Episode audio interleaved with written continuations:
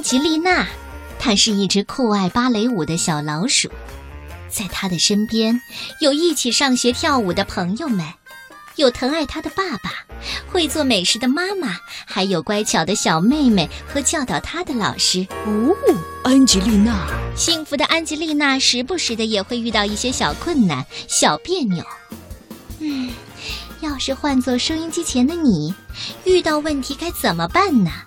你会自己学会面对、学会解决吗？畅销经典图画书《安吉丽娜》是由企鹅图书推荐。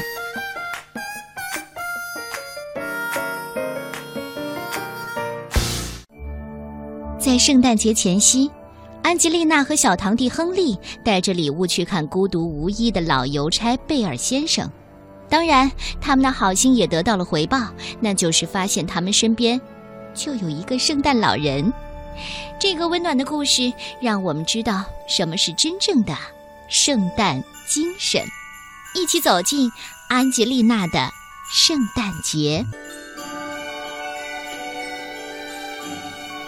圣诞节就要到了，安吉丽娜学校里的每一个人都在忙碌着，准备圣诞节的演出。放学以后，安吉丽娜和其他的孩子都不回家，留在学校里排练节目，帮忙装饰大礼堂。当安吉丽娜离开学校的时候，外面已经天黑了，大片大片的雪花从天上飘落。安吉丽娜非常兴奋，在人行道上一路跳着舞往家走。村里所有的房门上都装饰着圣诞花环。窗户里闪耀着灯光，看起来是那么的温暖和舒适。只有最后一栋房子又冷又黑。安吉丽娜从窗口往里一看，只见一个老人孤零零的蜷缩在小小的火炉旁。安吉丽娜赶紧跑回家，看到妈妈和小堂弟亨利都在厨房里。妈妈，妈妈，那个独自住在小屋里的人是谁呢？啊，我想应该是贝尔先生吧。他过去是乡村的邮递员，现在年纪太大了，不能工作了。安吉丽娜听了，就想准备一份圣诞节礼物给贝尔先生一个惊喜。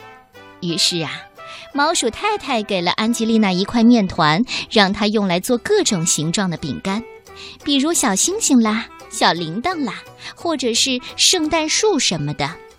亨利也用面做了一块很大的圣诞老人饼干。嘿，你们看，今天晚上我就可以看见圣诞老人，我会亲手把这块饼干送给他的。嗯，圣诞老人要等到深夜很晚的时候，大家都睡觉了以后才会来。而且，你还不如把这块特别的饼干放在盘子里，给他留在外面呢。亨利却哭了起来。哼，不，我就是要见圣诞老人。哼，哎呀，你别老是哭哭啼啼的，像个小屁孩了，亨利。可是亨利还是不停的哭。第二天下午，安吉丽娜和妈妈一起把做好的饼干、牛肉饼和水果装进一个篮子里，准备给贝尔先生送去。妈妈就问亨利了：“你不想帮安吉丽娜提篮子，一块儿去给贝尔先生送礼物吗？”亨利没有说话。只是摇了摇头。这样，安吉丽娜就跟爸爸一起出门了。他们还给贝尔先生带了一棵圣诞树。亨利呢，他则一路默默地跟在后面，直到贝尔先生家门口，一句话也没有跟他们说。老邮递员没有想到会有人来看望他，真是又惊又喜。他请安吉丽娜和爸爸到屋里坐。这时候发现还有一个小亨利独自站在雪地里。啊，快进来，我的朋友！贝尔先生笑呵呵地说着，把亨利给抱了起来，带进屋里，让他坐在离炉子最近的椅子上。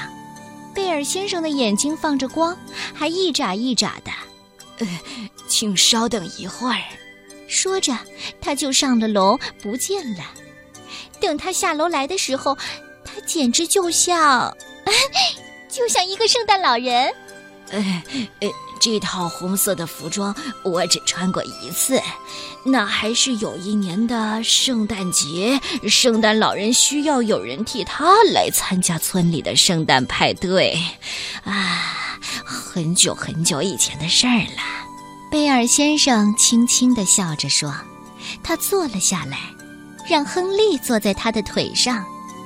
在这温暖的小屋里，爸爸烧水沏茶，安吉丽娜装饰圣诞树，而亨利呢，他安静地听贝尔先生讲故事。唉，我当邮递员的时候啊，都是骑着自行车送邮件，给乡下的孩子们把礼物送到家门口。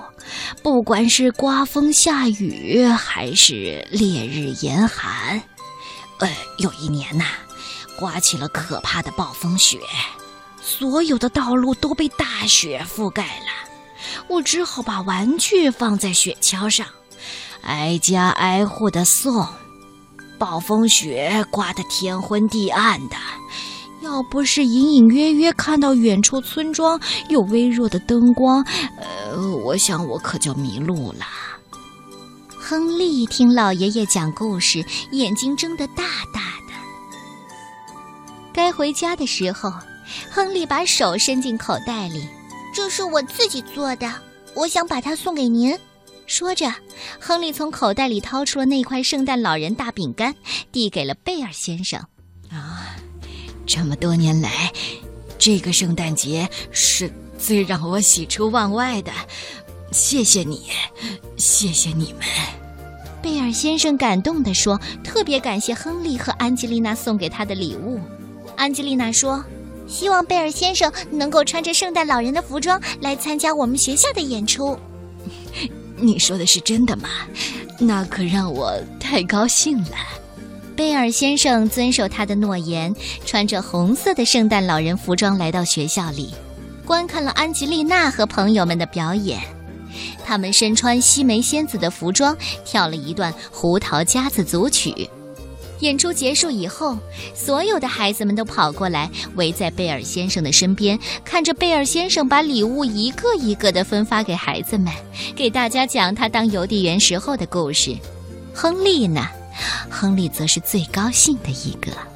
从那以后，贝尔先生过圣诞节再也不会感到孤单了，因为每年他都会被学校请去扮演，你知道的，圣诞老人。啊，这真是一个温暖的故事呢。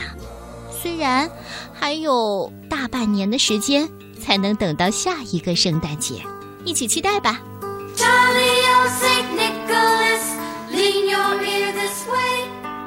Don't you tell a single